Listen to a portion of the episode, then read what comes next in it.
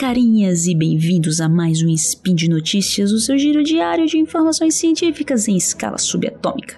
Eu sou a Cris Vasconcelos e continuo aqui gravando sem a Thaís Botia, a imunoglobulina, imunoglobulinazinha do SciCast. Hoje eu me enrolei. Mas prometo a vocês que brevemente estaremos organizando nossos horários e voltaremos a gravar juntas, tá? Mas, pessoal, continuando aqui, hoje, dia 10 maio do calendário Decátria e feriado, segunda, dia 15 de novembro de 2021 do calendário Gregoriano, pega um cafezinho e vamos conversar um pouco sobre as pessoas geneticamente resistentes a alguma doença. Speed Notícias.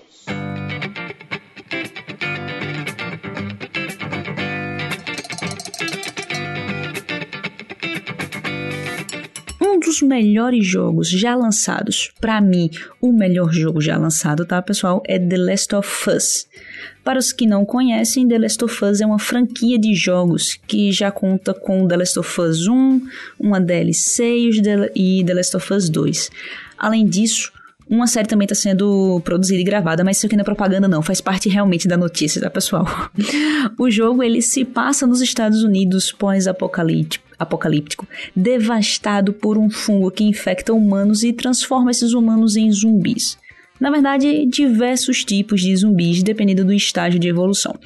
O fungo do jogo ele é baseado em uma espécie de fungo do gênero Cordyceps, um fungo real capaz de infectar insetos e controlar suas funções motoras. Lá no primeiro jogo, que é de 2013, você controla o Joel, um homem que foi encarregado de escoltar uma jovenzinha chamada Ellie através do país.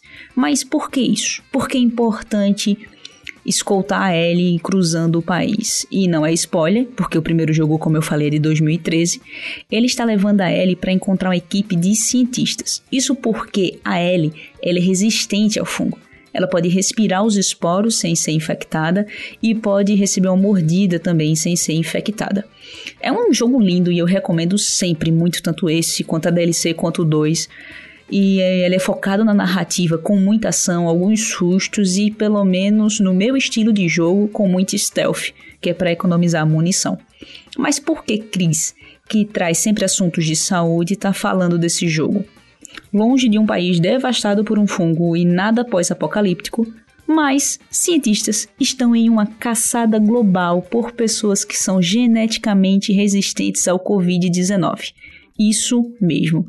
De acordo com um artigo publicado na Nature Immunology do dia 18 de outubro, uma equipe internacional de cientistas lançou uma campanha para identificar, recrutar e analisar geneticamente indivíduos que são naturalmente resistentes à infecção pelo SARS-CoV-2 com a esperança de encontrar genes que protegem essas pessoas do Covid e assim futuramente desenvolver um medicamento capaz de proteger o indivíduo da infecção e também impedir a transmissão do vírus.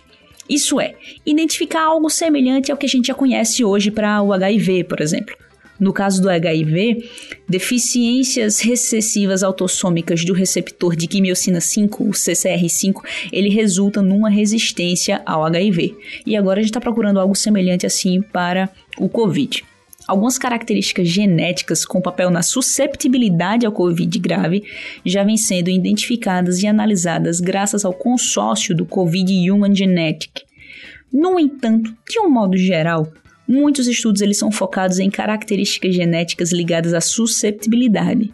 Isso é, características genéticas que ajudam você a se contrair pelo Covid.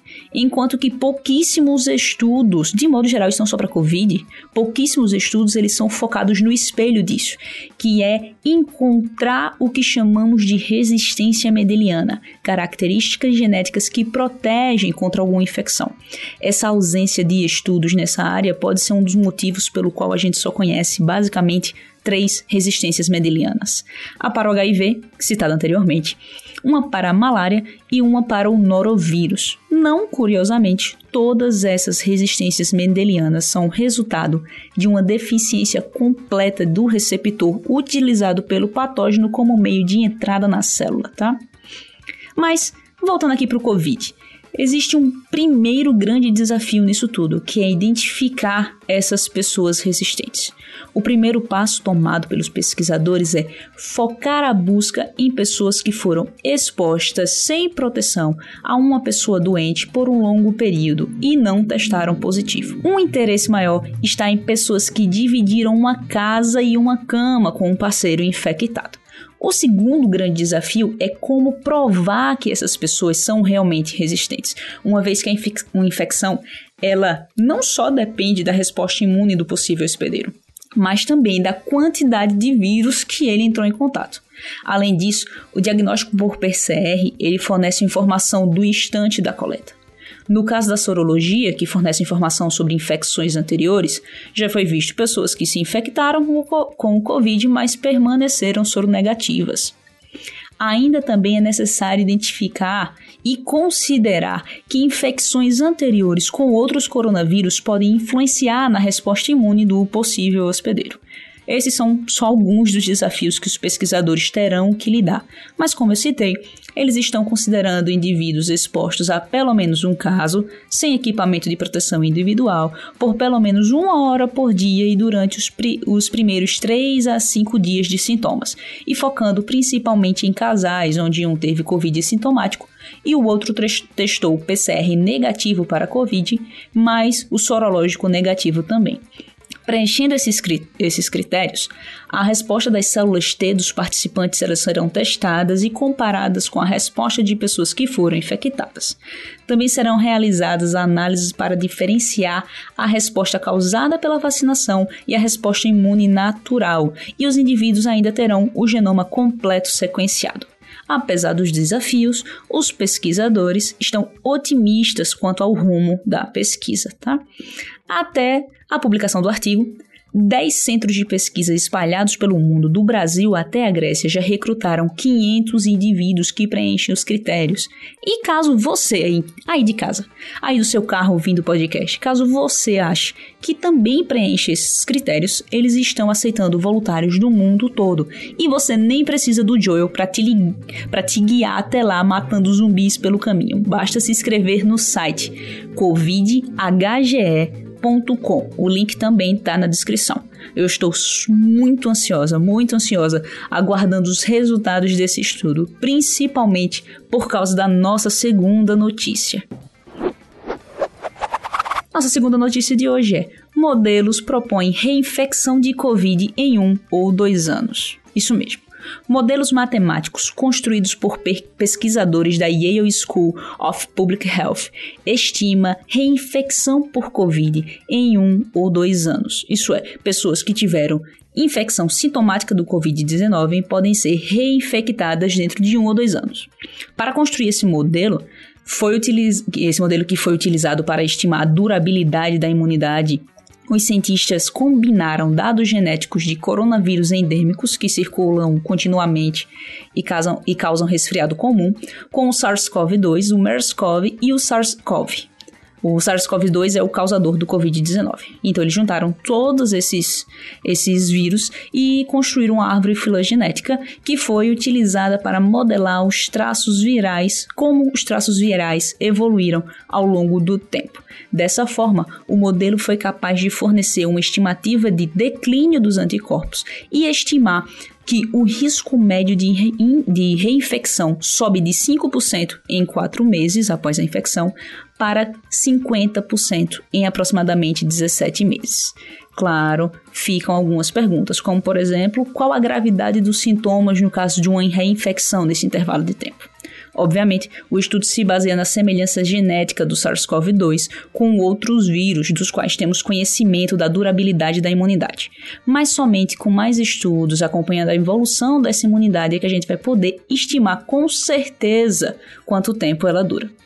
Com esses resultados eh, preliminares e analisando outros estudos, os pesquisadores envolvidos ressaltam a necessidade de pessoas que foram infectadas reforçarem sua proteção contra o Covid com a vacina. Essa é uma recomendação minha também, tá, pessoal? Mesmo quem teve Covid, se vacine. E quem não teve Covid, se vacina também. E quem conviveu com alguém que teve Covid e não pegou, toma a vacina e se inscreve lá no covidhge.com para descobrir por que você não pegou e ajudar a ciência. E por hoje é só. Ouça o Spin todos os dias para saber como ajudar os cientistas com sua genética. Lembrem de lavar as mãos, tomar a vacina e continuem usando máscara. Deixe no post seu comentário, elogio, crítica e xingamento esporádico. Lembramos ainda que esse podcast só é possível por conta do seu apoio no patronato do SciCast, tanto no Patreon quanto no Padrim e no PicPay. Um grande abraço, aproveite o feriado e até amanhã.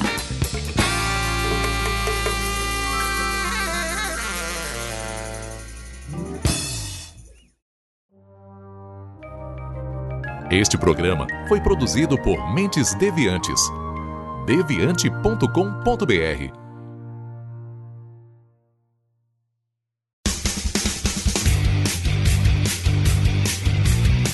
Cortes, edição de podcast.